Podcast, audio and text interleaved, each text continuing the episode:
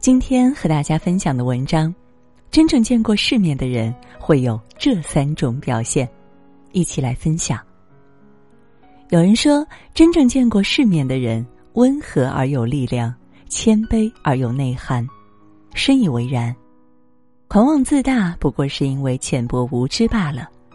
一个人真正见识过了世界的广阔，往往会变得更加低调，因为他知晓了自身的渺小。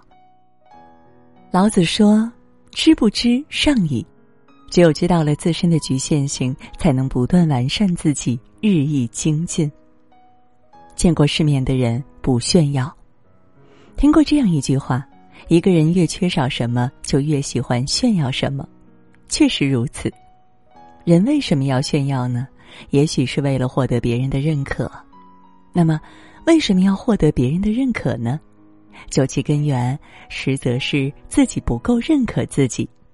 很多时候，我们之所以面对别人的怀疑、鄙视会生气，甚至会自我否定，根本原因是不够自信。如果足够自信，即使面对别人的怀疑、鄙视，也会内心坦然；如果足够自信，也就不会过分期盼别人的认可了。宋荣子。举世誉之而不加劝，为何呢？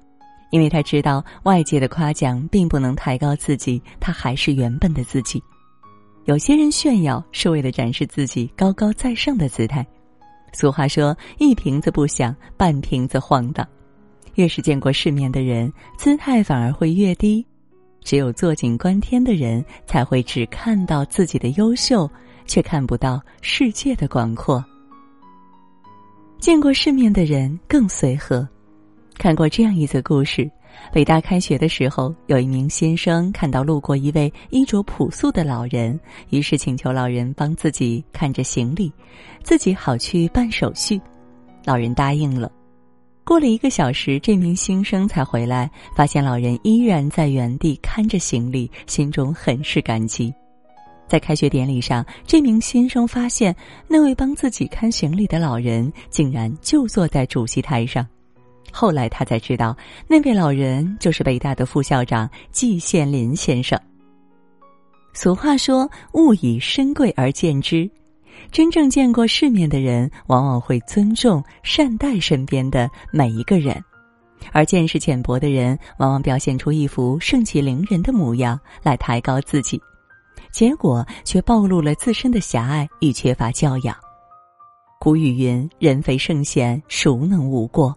过而能改，善莫大焉。”真正见过世面的人，面对他人的无心之过，往往会选择宽容。他们能够理解、体谅他人的不容易。